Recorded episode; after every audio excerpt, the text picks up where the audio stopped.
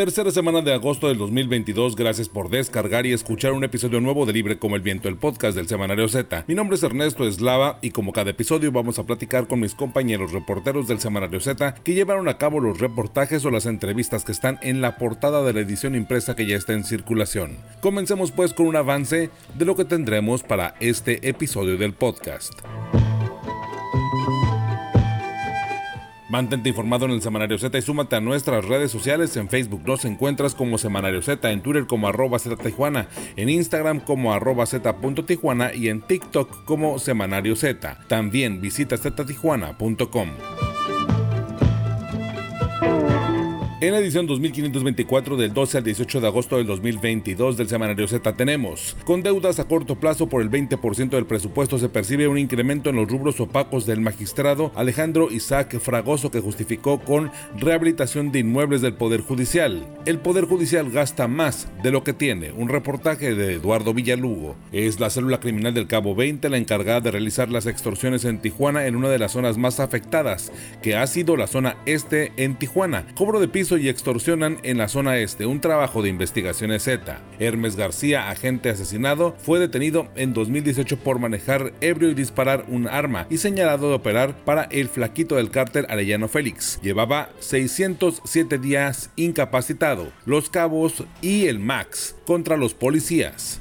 Un trabajo de investigaciones Z con la inflación más alta de los últimos 20 años, motivada por el alza de alimentos, combustibles y vivienda ante el regreso de clases, Canaco Servitur de Tijuana pide a las familias comprar lo más esencial y no sacrificar comida para su hogar por adquirir útiles escolares del próximo ciclo. Inflación histórica en Baja California, 9.13%, un balance que nos hace mi compañera Julieta Aragón. Sin acceso al albergue y restringiendo información, el gobierno del estado intenta evadir su responsabilidad por la violencia del hacinamiento en las instalaciones de los albergues DIF en la ciudad de Tijuana. Tenían conocimiento desde noviembre en Baja California, pero no actuaron y hasta hace poco despidieron a dos cuidadoras después de la difusión de los videos publicados en las redes sociales del semanario Z. Omisiones en el caso de la brutalidad del DIF.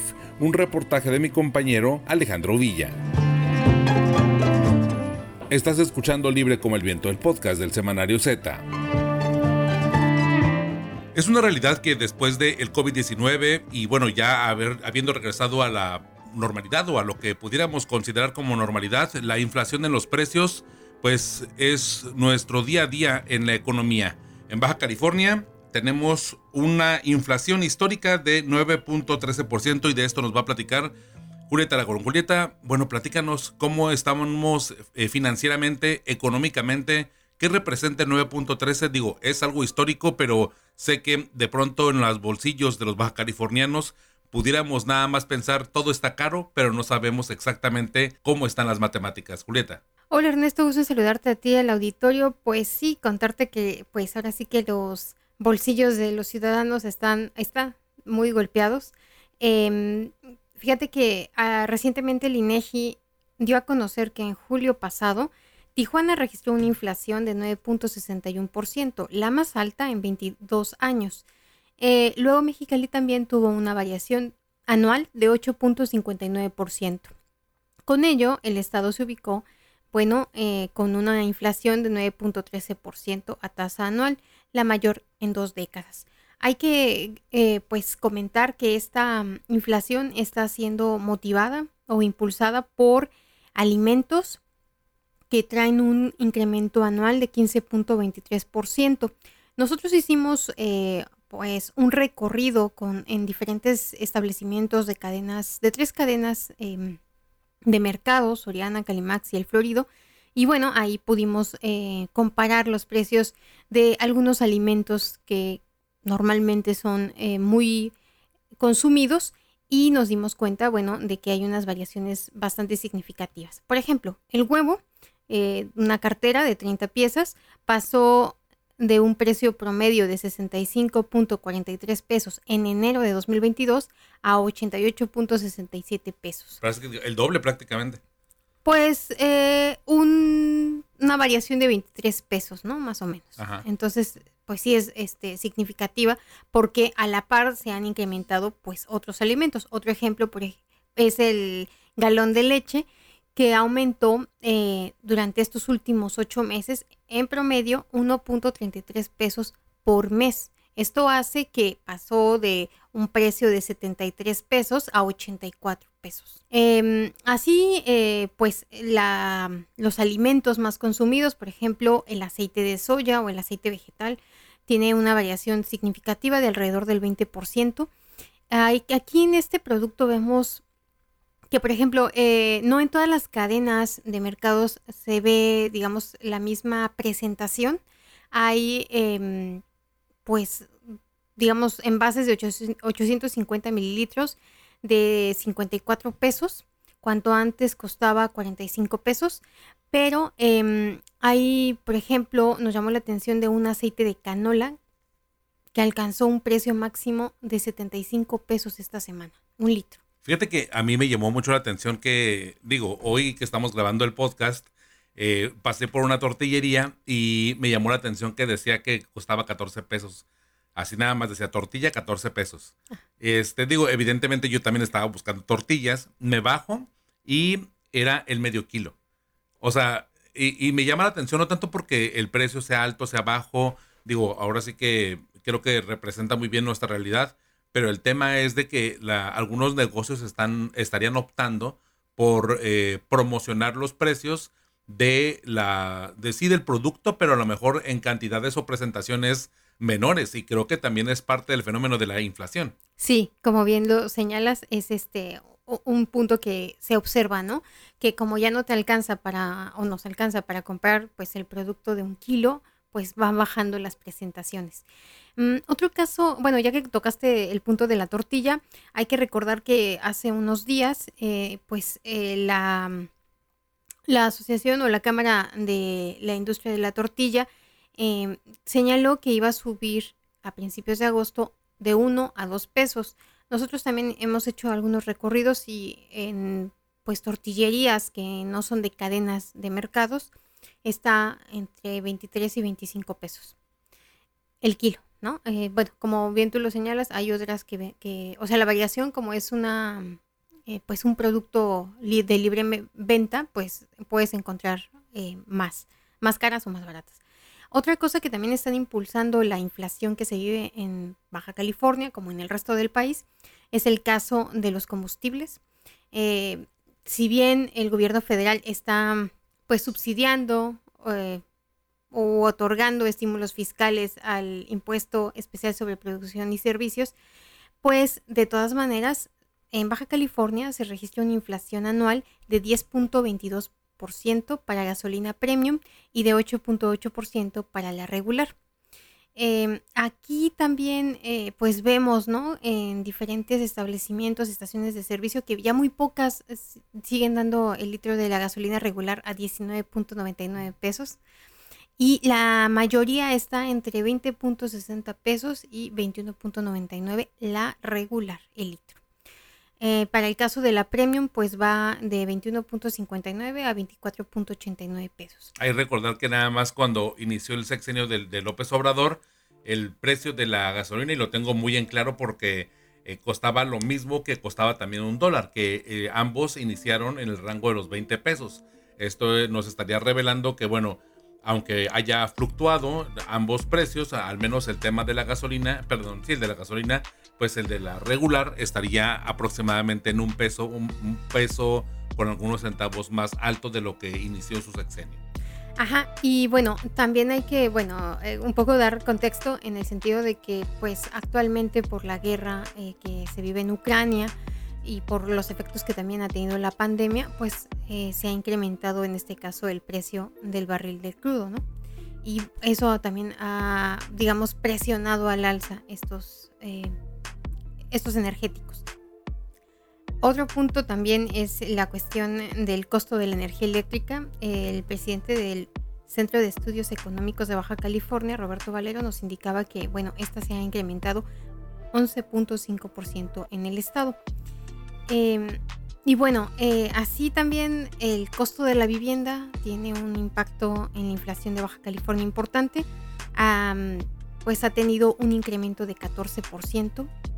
Aquí también es, creo, eh, pues importante resaltar que ah, pues aquí tenemos dos efectos, ¿no? Por un lado está el encarecimiento de insumos para la construcción, como la varilla, como los tubos de plástico y eh, como el cemento, que han tenido variaciones de entre 17 y 19% como también el caso de las rentas, ¿no? Y esto, este fenómeno de encarecimiento de las rentas, según lo que nos explicaba Fermín Kim King, presidente de la Asociación de Profesionales Inmobiliarias de Tijuana, es que em, se debe pues a que en Estados Unidos, en el sur de California, no hay, eh, pues más bien hay escasez de vivienda. Entonces, eh, y bueno, también hay que recordar que Estados Unidos también trae su propio proceso inflacionario.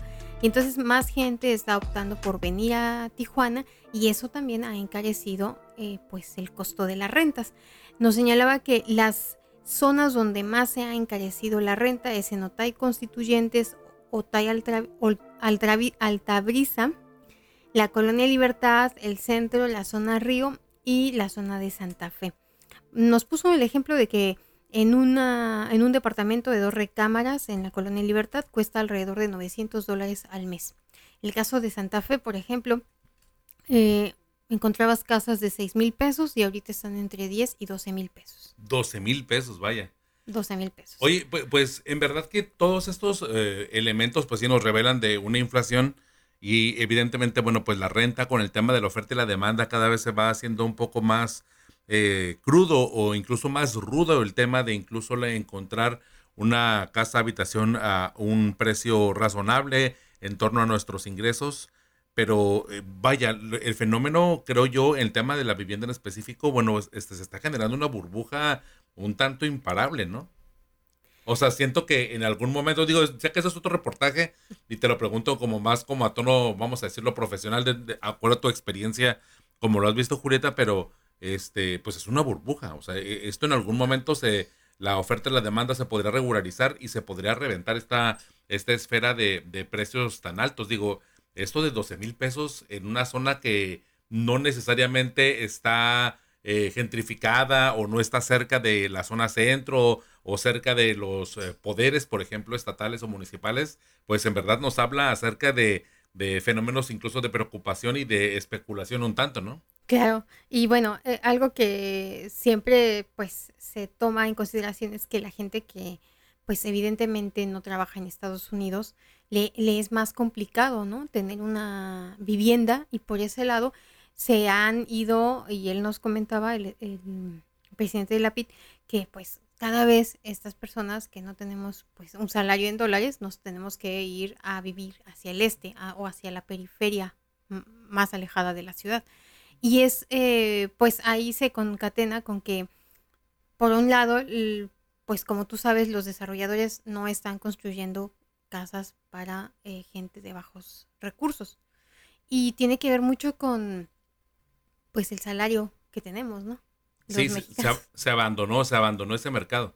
Digo, completamente. La verdad, este, creo yo que hace algunos 10, 15 años veíamos todavía estas ofertas de diferentes eh, pues desarrolladoras. Algunas ya quebraron evidentemente porque el esquema de negocios no funcionó, pero también, bueno, se preocupaban a lo mejor por darle crédito, aunque también se sacrificó espacio y creo yo que al no encontrar ese equilibrio es en donde no resultó para beneficio de ninguno, ni de los trabajadores por ser unos espacios muy reducidos que pues de alguna forma propiciaban un tanto el estrés familiar y generaban otro tipo de problemas, incluso de salud mental. Y por otra parte, bueno, lo económico, que aunque este, yo recuerdo que en algún momento hasta se presumía de que, bueno, pues es que puedes conseguir vivienda hasta con mensualidades de 600 pesos. Pero pues bueno, ¿qué tipo de vivienda? ¿No? Que aunque sí, es un terreno tuyo, pero ¿qué tipo de vivienda? ¿No? O sea, como que es, no sé, una, una balanza que no, que nunca se logró equilibrar y que, bueno, se aferraron muchos, muchas estrategias de desarrollo en esto. Sí, lo que pasa es que también estaban, bueno, son fraccionamientos muy alejados de la, del centro de la ciudad donde pues las personas van a trabajar. Y al no tener transporte, al no tener servicio de recolección de basura, digo, eh, lo hemos visto un caso pues muy eh, emblemático de cómo eh, un fraccionamiento tan alejado no funciona porque si no, si, si el gobierno no resuelve esos servicios que tiene que dar, como el transporte, como la basura, como el agua, es Valle de las Palmas, ¿no? Así es, Julieta, pues bueno, en verdad que sí, lo de Valle de las Palmas y esta ciudad satélite como lo promocionó el gobierno federal, eh, en ese entonces presidido por Felipe Calderón Hinojosa y también aquí en el gobierno del estado por eh, eh, Osuna Millán, pues en verdad que pues lamentablemente no dio, a pesar de haber construido por allá la universidad y bueno, haber proyectado pues inversiones precisamente para el empleo. Pues Julieta, este, te leemos, muchísimas gracias por este avance pues sobre la inflación. Lamentablemente son noticias crudas, son noticias que pues eh, lo podemos sentir como un impacto a nuestras finanzas, pero a final de cuentas espero yo que después de la lectura todos tengamos mayores herramientas para poder tener una mejor estrategia al momento de utilizar nuestros recursos y nuestros ahorros. Sí, sí nada más eh, aquí quisiera agregar que así con esa inflación, los padres de familia van a tener que enfrentar, digo, este, la, el regreso a clases ah, y el desembolso que implicará, este, pues, como dices, uniformes, útiles escolares, colegiaturas, en el caso de las privadas. Y bueno, eh, este desembolso va desde 1.500 pesos hasta 15.000 pesos por alumno. Y es realmente este, impresionante, ¿no? Lo que hacen los papás. Así es. Hijos, mano, pues eh, otra noticia, otra noticia un poco más cruda. Julieta, tus redes sociales para mantenernos en comunicación y ahí empezar el debate, o bueno, a lo mejor la orientación, o ya, pues ahí de plano ya podemos, este, un poco llorar nuestras penas todos. Mi correo es arro, eh, gmail.com y mi Twitter es arroba la maga de Perfecto, Julieta, pues eh, te leemos y muchísimas gracias por este avance. Aunque este reportaje pues realmente no es nada amable, pero creo yo que es bastante útil, que creo yo que ahí está nuestro consuelo. gracias, Julieta. Salud. Ya tienes tu Z, recuerda que cada viernes puedes encontrar la edición impresa de nuestro semanario con los voceadores. Z, libre como el viento.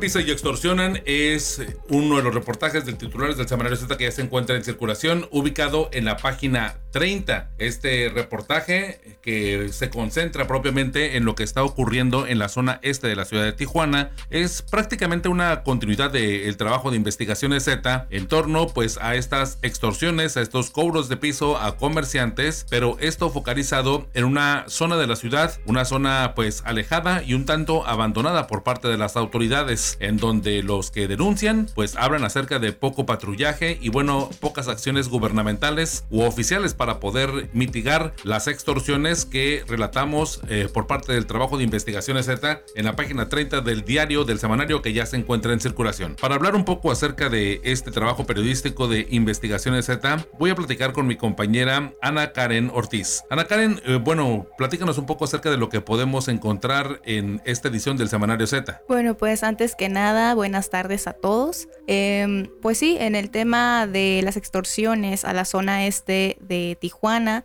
en particular eh, algunas colonias que son las más afectadas de la ciudad, eh, Maclovio Rojas, Valle de San Pedro, Ampliación Guaycura y Anexa Sánchez Tabuada son de las que traemos específicamente casos de extorsión, en donde las personas en general refieren eh, que las extorsiones vienen de parte de maleantes. Son extorsiones en donde les piden dinero o una cierta cuota para no desalojarlos de sus propias casas, para transitar por las calles. Em, la gente explica que han reportado esta situación a los policías, pero pues no hay patrullajes en las áreas. Em, parece que incluso hay colusión, advierten que hay colusión con las mismas autoridades porque no miran esta especial atención a una zona en la que prácticamente pues la delincuencia es la que opera y la que manda en ese lugar. Ana Karen, eh, bueno, eh, hay que enfatizar un tanto que también hay, por ejemplo, repartidores, que ese caso de la denuncia de repartidores fue uno de los que a mí me han pues llamado la atención, el tema de que hay repartidores de diferentes productos que llegan y que quieren pues llevar o, ser proveedores eh, de tiendas de autoservicio, ya sea de cadenas o de o, privadas de estas pues ahora sí que misceláneas de, de, colonia que llegan para pues llevar sus productos y que eh, en el camino, pues los están esperando para poderlos, eh, pues de alguna forma extorsionar, cobrarles precisamente el derecho de uso de vía, el derecho de piso y pues esto es parte de una estrategia probablemente, bueno, pues de las mismas organizaciones que estamos hablando, en números anteriores en el semanario Z, en donde también, bueno, pues se hace este tipo de dinámicas, las mismas, pero contra comerciantes. Ahora estamos hablando de personas, de pues de familias que para poder vivir en sus colonias, bueno, tienen que pagar algunas cuotas ya fijas y también por otra parte, bueno, pues el hecho de este, estos proveedores de servicios, de proveedores de, perdón, de productos que pues tampoco no pueden llegar a sus destinos, Ana Karen. Sí, esta información vino directamente del regidor Cañada, que es el presidente de la Comisión de Seguridad Ciudadana y Protección Civil del municipio. Él fue quien explicó esta situación en donde dice pues que efectivamente hay repartidores y propietarios de las llamadas tienditas de la esquina y personas que se han acercado a su comisión a denunciar este tipo de actos, este tipo de extorsión en donde pues sí dicen que no hay patrullajes en la zona y son principalmente los repartidores de sabritas, de refrescos, los que para poder ir a repartir a las tienditas a cumplir su trabajo, bueno, pues los delincuentes les piden una cierta cosa, una cierta cuota para dejarlos pasar. Digo, y hay que considerar que muchos de estos repartidores tienen un sueldo base y que evidentemente también traen una caja fuerte y también traen de alguna manera pues metas que cumplir para poder pues lograr este sus eh, pues cuotas dentro de sus empresas para poder obtener bonos o sus esquemas que, que siguen. Eh, eso se sabe de lo que de los trabajos de repartidores precisamente de frituras, de dulcería, de panadería y bueno de estas bebidas gaseosas. En verdad que me parece que es importante resaltarlo y que más que una de las fuentes que eh, denunciantes es precisamente uno de los regidores del Partido del Trabajo eh, del Ayuntamiento de Tijuana, en donde, bueno, pues el caso ha escalado pues un tanto cerca a la alcaldesa y que pues seguramente eh, pues habrá consecuencias o al menos una mesa, la mesa de trabajo de seguridad, esto se tendría que estar poniendo o exponiendo para poder evitar que las rutas que ya se han denunciado pues siga aconteciendo este tipo de incidentes. Sí, precisamente uno de los temas que había referido el, licenciado Cañada era que tienen planeado solicitarle al secretario de Seguridad, Fernando Sánchez, un informe detallado de la situación de esa zona, considerando que pues ellos realizan monitoreos, y deberían realizar patrullajes en la zona, pues para coordinarse y ver cómo está la situación realmente, qué se puede hacer, qué acciones se deben de tomar, pues para que esta situación no se siga dando. Muy bien, Ana Karen, pues muchísimas gracias por este, por compartirnos y por de alguna forma ayudarme a a, revelar qué es lo que todos los lectores del semanario Z pueden encontrar en la página 30 en este trabajo de investigaciones Z que vaya pues es mucho muy muy delicado por el tema propiamente pues de las extorsiones del cobro de piso y que bueno pues detrás de esto pues pudiera haber organizaciones pues criminales que pues no sabemos propiamente todavía cuáles podrían ser sus alcances ya que eh, pues las extorsiones pues hasta donde conocemos o hasta donde las autoridades nos han informado, bueno, pues están todavía en ese plano, en ese nivel de peligrosidad. Ana Karen, muchísimas gracias. ¿Tus redes sociales para mantenernos en comunicación? Eh, sí, claro. en Instagram me pueden encontrar como Ana Ortiz, eh, Ana-Ortiz. Y en, Insta, en Twitter me pueden encontrar como arroba anabanec13. Perfecto, muchísimas gracias Ana Karen y muchísimas gracias por participar por primera vez aquí en el podcast del Semanario Z. Cada viernes por la tarde puedes descargar un episodio nuevo de Libre como el Viento, el podcast del Semanario Z. Encuéntranos en Spotify, en Google Podcast o en iTunes. Suscríbete y no te pierdas. Libre como el Viento, el podcast del Semanario Z. Los Cabos y el Max contra policías es el trabajo periodístico del Semanario Z que se encuentra en la página 10 como titular. Hermes García, agente asesinado, fue detenido en 2018 por manejar ebrio y disparar un arma y señalado de operar para el flaquito del cárter Arellano Félix. Llevaba 607 días incapacitado. Este es un trabajo de investigaciones Z Y para hablar un poco acerca de él, eh, de lo que se encuentra ya en la edición impresa que está en circulación, vamos a platicar con mi compañera Rosario Mozo. Rosario, ¿de qué va este trabajo periodístico? ¿De qué va pues esos ataques en contra de los policías de Tijuana? Ernesto, este trabajo retoma lo, las balaceras en contra de las corporaciones por parte de los sicarios al servicio de los cárteles que mantienen el control de la venta y trasiego de droga en Baja California, en la que llevan más de 50 policías asesinados en esta época de Morena en el estado. Apenas en julio pasado fueron asesinados dos policías en Rosarito y la semana que está concluyendo le quitaron la vida a Hermes García Santoyo, un elemento de la Agencia Estatal de Investigación y su acompañante Marcos Daniel Hernández García, un joven dedicado a instalar radios y alarmas. Además, otros dos hombres fueron asesinados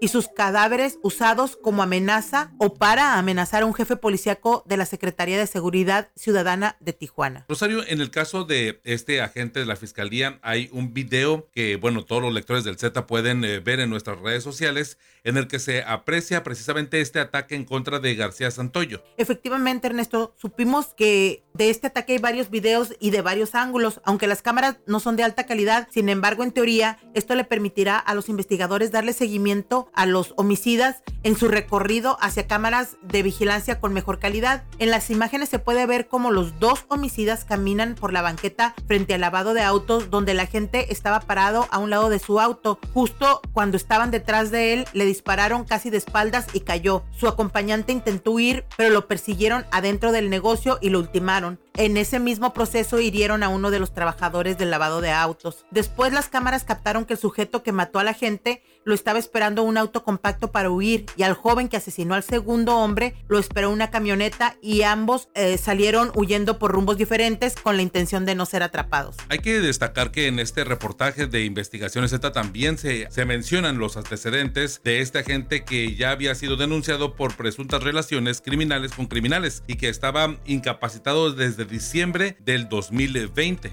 Así es, Ernesto, se incluye la información de que había sido señalado de pertenecer a un grupo de policías estatales y municipales que desde hace años se conoce, reciben información del cártel Arellano Félix. Esto les informan dónde tienen droga guardada a sus competidores y los agentes corruptos la roban y la revenden. La última vez que acusaron de un tema similar a García Santoyo fue en marzo del 2022.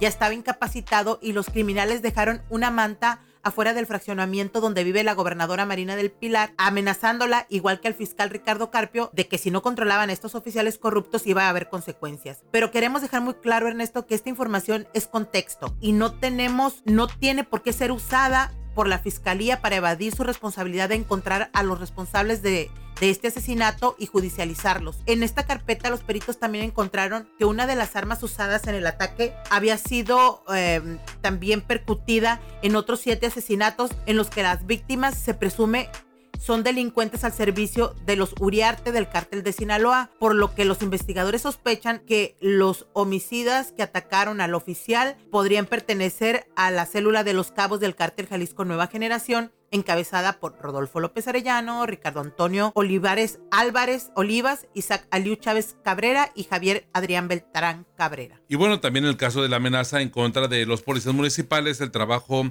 identifica a, pues al cártel de Sinaloa. De hecho, son las áreas de inteligencia de la misma corporación las que ubican a Edwin Antonio Rubio López, el Max, operador del cártel de Sinaloa, como jefe de El Moreno, el delincuente que firmó la amenaza en contra del jefe policíaco Adrián Santaella, quienes también serían responsables de los homicidios de los dos hombres cuyos cuerpos fueron dejados con la amenaza en la colonia Villa Fontana el pasado 4 de agosto. E estos investigadores explicaron que la amenaza está relacionada con, con la captura de Ramón Bojorques, la cual se realizó el 24 de julio del 2022 después del asesinato de un hombre frente al bar Las Camelias en el fraccionamiento Villa del Real. Y como anotación te comento que este hombre eh, al que había arrestado la policía municipal no fue consignado por el asesinato. Pues vaya, este trabajo periodístico de investigaciones Z que se puede consultar en la página 10 del semanario que ya está en circulación, Los Cabos y el Max contra policías. Este trabajo, bueno, pues se puede encontrar en la edición que ya se puede localizar con los voceadores en tiendas de conveniencia. Eh, Rosario, pues muchísimas gracias por este avance de, de, este trabajo periodístico de Investigaciones Z. Nos escuchamos la próxima semana. Estás escuchando Libre como el Viento, el podcast del semanario Z.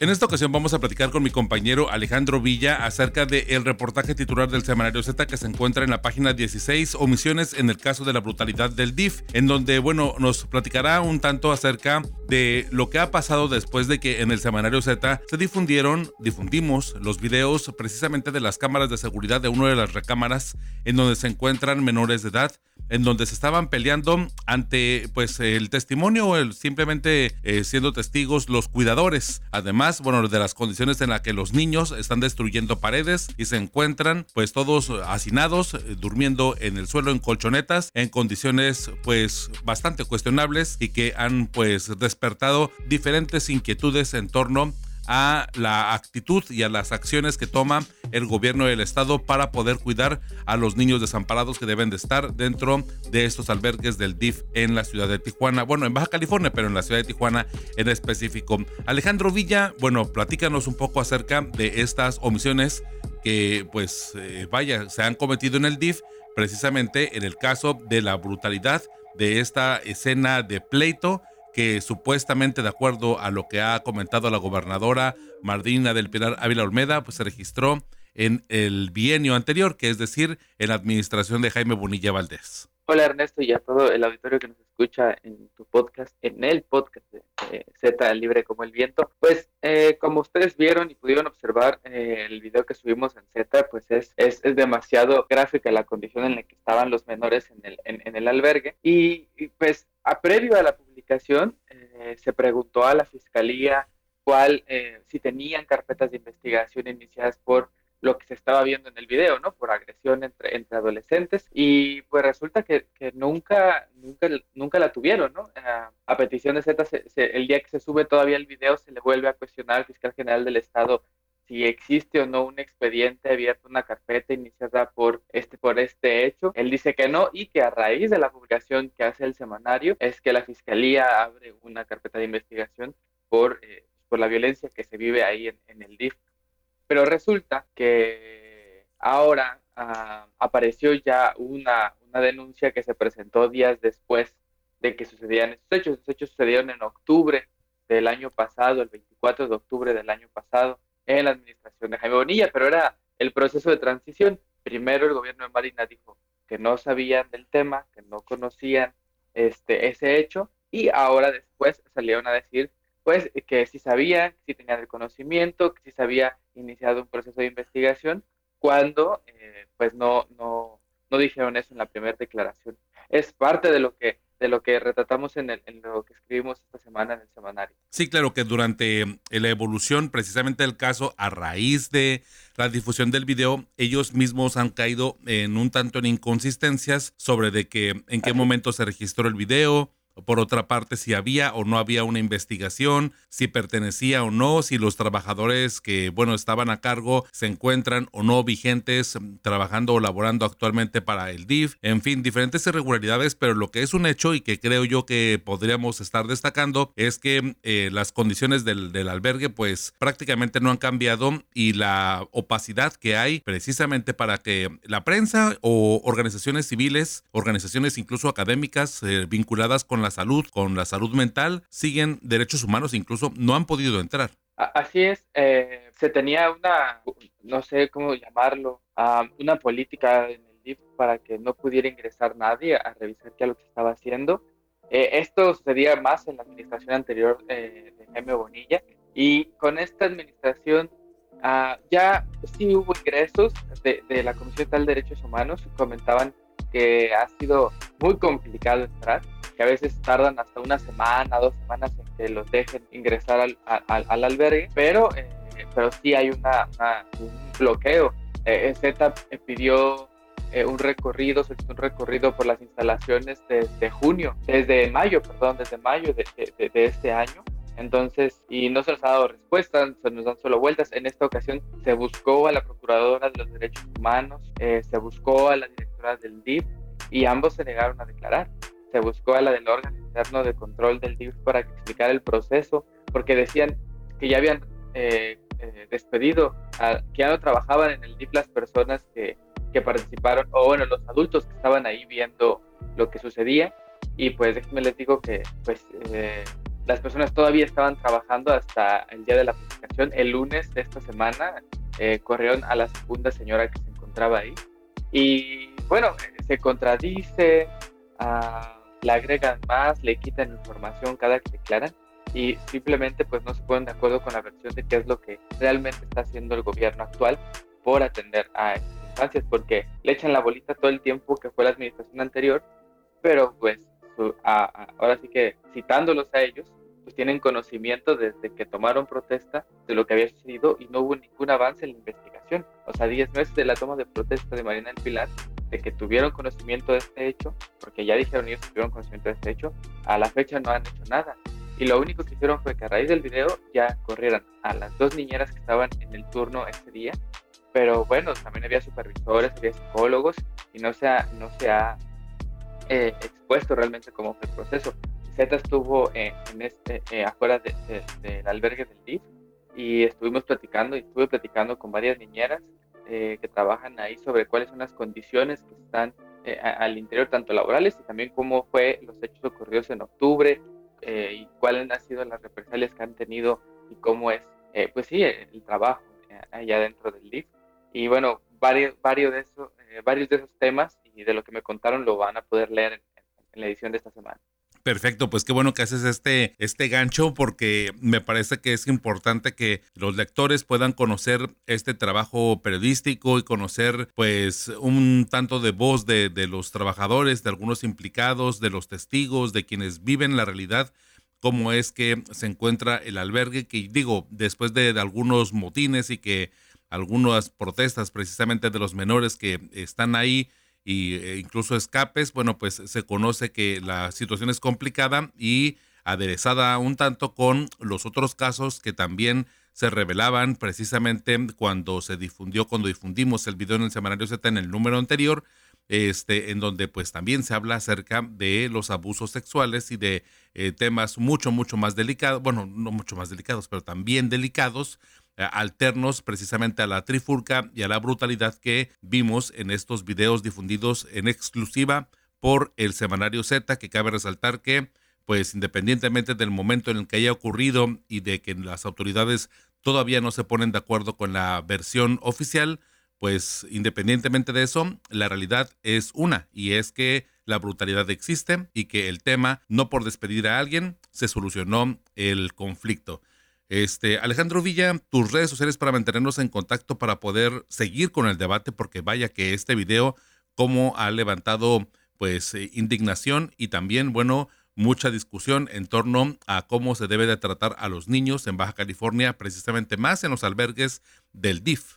Así es, pues el, el, eh, exponer eh, este video y el llevar el tema pues es para que se mejoren las condiciones para los niños, niñas y adolescentes que habitan ahí y que pues estos hechos violentos y, brutales que, que, que, se vieron, porque si bien se tenía conocimiento de, de, cuáles eran las condiciones, eh, por, por, declaraciones de trabajadores, de mamás, de jóvenes que ya habían salido del albergue, pero esta es la primera imagen de, que, que, que, muestra eh, eh, una realidad que no habíamos visto de manera cruda, ¿no? Y creo que esa es la importancia de este tema y que le estamos dando seguimiento para ver, a ver cuáles son los culpables, cuáles van a ser las responsabilidades y qué es lo que va a hacer el gobierno de Marina del Pilar para mejorar las condiciones de, los dos albergues y de las casas hogares que también están adscritos estos niños, niñas y adolescentes. Así es, dices bien para darle continuidad. ¿André? Que dices bien es para darle precisamente una continuidad al tema.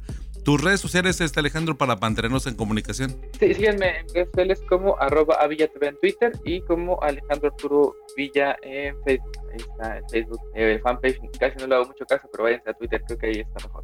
Muchas gracias. Muchísimas gracias, Alejandro. Y este, bueno, pues seguimos leyendo el semanario Z pues, en torno precisamente a este caso que vaya bastante importante y de impacto. Muchísimas gracias, Alejandro. A ti, Ernesto. Hasta luego. Cada viernes por la tarde puedes descargar un episodio nuevo de Libre como el Viento, el podcast del Semanario Z. Encuéntranos en Spotify, en Google Podcast o en iTunes. Suscríbete y no te pierdas Libre como el Viento, el podcast del Semanario Z.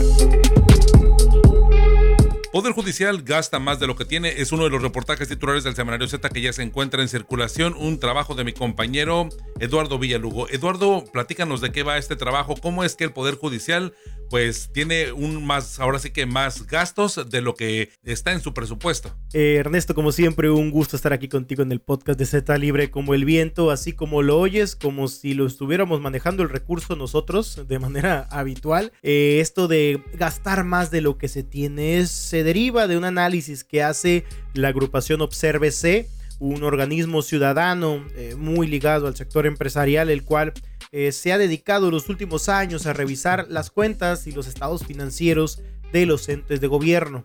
En esta ocasión le tocó al Poder Judicial precisamente, hizo una evaluación desde el 2015 al 2021 con los estados financieros disponibles en las plataformas de transparencia a raíz de este eh, análisis, que, es más bien un comparativo, eh, determina que durante este tiempo, estos siete años, estamos hablando de que ha eh, gastado 300 millones de pesos más de lo que tiene en un acumulado. O sea, no es que en cada año haya gastado esta cantidad más, sino que a lo largo de todo este tiempo ha operado con un déficit de casi 300 millones, es decir, 289 millones, para ser un poco más precisos, se ha ido o, más bien se han eh, gastado y no se cuenta con este recurso. Entonces, eh, estas complicaciones que se han generado debido en gran medida al abandono legislativo y del Poder Ejecutivo de las administraciones de Francisco Vega de la Madrid, posteriormente de Jaime Bonilla Valdés y hasta este 2021 fue cuando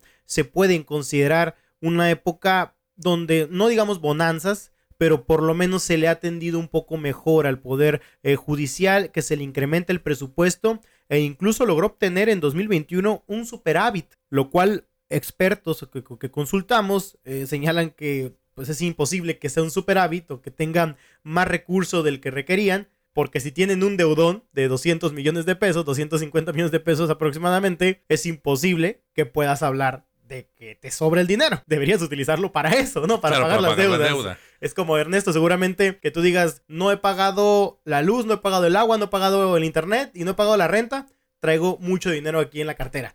Claro, hay, un déficit, hay algo que pagar. Oye, pero fíjate que lo que tú comentas en torno a los gobiernos anteriores, hay que recuperar que el caso del Poder Judicial, bueno, mucho tiempo estuvieron algunas de sus oficinas precisamente cerradas o que no se terminaban de construir, no se terminaban de equipar. Hay plazas que pues el gobierno, perdón, que el Poder Judicial ha estado gestionando para poder incrementar sus capacidades y evidentemente, bueno, todos estos requisitos, todo este eh, pues ambicioso plan de crecimiento, incluso propiamente, bueno, las nuevas instalaciones de en Tijuana cercanas al Boulevard 2000 y el asunto incluso de este, de este panteón forense. En fin, hay muchos proyectos y vaya, el, presupuesto parece ser que no se da. Una parte pues tiene que ver el tono político, por así decirlo, que es el que tiene que ver de la relación que tiene el Poder Judicial con el Poder Ejecutivo, pero otra que es la más importante y creo yo que ahí es donde los diputados están cometiendo una pues una franca torpeza es el asunto meramente de en el legislativo analizar y designar presupuestos precisamente para poder impartir justicia. Y vaya si estamos hablando de que eh, no queremos de impunidad y que cualquier caso buscamos precisamente este tópico bueno pues por qué laceramos o por qué golpear al poder judicial al final, es eh, cierto, ¿no? El punto de quiebre, eh, económicamente hablando, porque antes de esto, digamos que había ciertos problemas, pero nada que no pudiera solventarse. El Poder Judicial continuaba avanzando. A partir de 2018 y específicamente en 2019, es donde viene todavía la debacle. ¿Qué pasó en ese entonces? Recordaremos los problemas de liquidez que tuvo la administración de Francisco Vega de la Madrid y argumentaba que era porque no le había llegado recurso extraordinario para justamente pagar estos temas y uno piensa, ¿por qué dependes del recurso extraordinario? Porque tú ya habías presupuestado realmente eh, los ingresos que ibas a, obtener.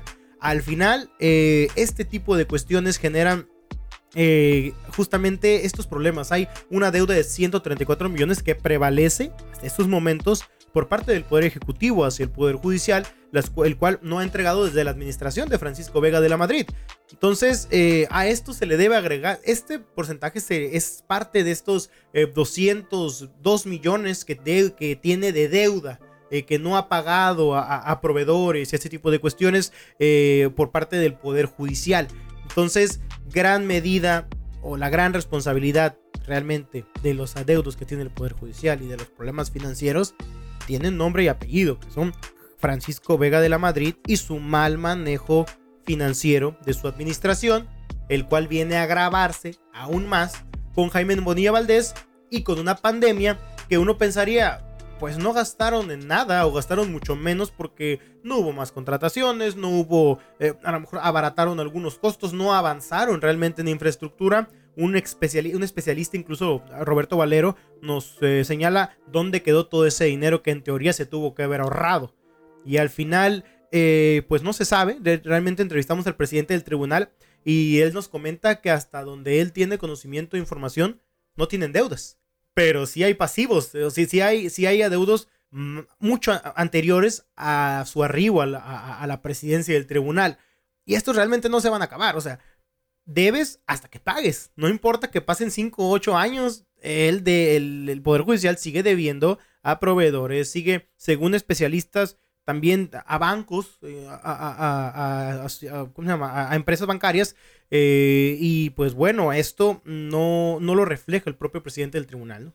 Sí, digo, y con Fragoso, con el, con el magistrado Fragoso, pues a final de cuentas se ha hecho mucho más público el Poder Judicial. Antes creo yo que se contenía mucho más el tema de que apareciera en público o que tuviera o sostuviera precisamente reuniones eh, con los medios, atendiera preguntas. En verdad que creo que yo que en esta administración ha sido un poco más ventilado, pero aún así, pues no deja de estar todos estos pendientes. Ahora sí que no por ser más carismático o más expuesto a medios, esto quiere decir que las deudas eh, no lo vayan a perseguir o no le vayan a pasar factura, Eduardo. Y fíjate que hay una cuestión, eh, interesante lo que comentas, tiene razón ha sido más protagónico, más visible que, que otros, pero uno de los puntos que hablábamos al momento de, de, de, ver sus cuentas, porque no nomás es un tema de deuda, ¿eh? en, en, el reportaje analizamos punto por punto cómo se ha comportado el propio eh, presupuesto y algunos puntos llamaban la atención, como un incremento del 110% de servicios generales, por ejemplo, y es un término tan amplio realmente servicios generales, pero pues incluye muchos rubros, ¿no? Entre ellos la propia nómina y gastos muy, muy generales, valga la redundancia. Eh, pero al final le preguntamos punto por punto los, las áreas que se han incrementado y nos comenta algo muy interesante. Dice, sí, ciertamente, incrementó de treinta y tantos millones a 66 millones, pero creció porque ahora ya no vamos a pedir una ampliación a fin de año, porque todos los años anteriores eh, nos hemos visto obligados a pedir una ampliación presupuestal porque el dinero que nos presupuestaban no nos alcanzaba ni siquiera para pagar la nómina. O sea, el dinero que les daba el Congreso y el Ejecutivo no les alcanzaba para cubrir lo mínimo indispensable para su operación habitual. Dice, sí nos incrementamos, pero ahora no vamos a pedir. O sea, realmente vamos a quedar tablas. Siempre ha sido el mismo presupuesto o hemos requerido más o menos el mismo presupuesto y no nos lo daban. Ese es el problema. Sí, y bueno, ahí como regresar al punto de cómo es el trato que tiene él, por ejemplo, con el Poder Ejecutivo, con, con la gobernadora Marina del Pilar y con los diputados. Siento yo que este protagonismo que hemos estado viendo del magistrado Fragoso, del presidente del Poder Judicial, evidentemente, bueno, tiene una relación precisamente con estos nuevos ajustes en sus finanzas públicas de este poder este, de Baja California. Pues, eh, Eduardo, te agradezco mucho tus redes sociales para mantenernos en contacto. Eh, siempre un gusto de estar aquí en el podcast, Ernesto. Eh, mis redes sociales, Villalugo Informa en la página de Facebook, arroba Villalugo en TikTok y también en Twitter, Eduardo Villa Z. Perfecto, pues Eduardo, te leemos y muchísimas gracias por este avance que pues nos debe de alertar. A final de cuentas, estamos hablando de el poder judicial en donde se determinan o en donde se señalan culpables, en donde hay todos estos procesos y digo también el tema de CEMEFO, el Poder Judicial, vaya, administra mucho de nuestra vida pública en donde pues eh, si no funcionara eh, como funciona ahorita, nos dolería más. Y ahora, ahora agregarle la justicia laboral, que también se están haciendo cargo a partir de este año y que es otro ingreso o otro gasto que están generando ahora en jueces, en infraestructura, en inmuebles, en mobiliario, todo esto, ¿no? También por eso se incrementa. Pero Ernesto, un gusto como siempre y saludo a todo el auditorio. Gracias.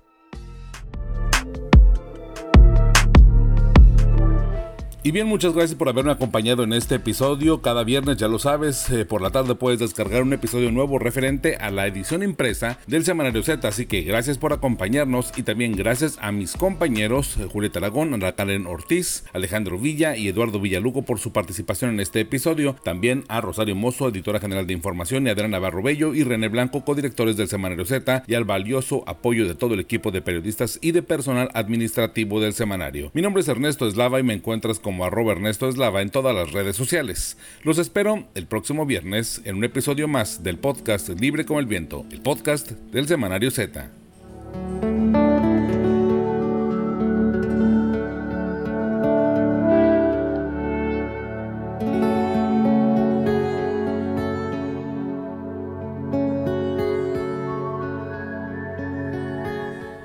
El 12 de agosto de 1949 nació Mark Knopfler de, en Glasgow, en Reino Unido. El guitarrista y compositor de 1977 al 1995 tuvo toda su trayectoria artística y lideró a Dire Straits. Su guitarra influyó a generaciones de músicos y vamos a escuchar de su discografía a Going Home del disco Local Hero de 1983. Prácticamente tiene mi edad.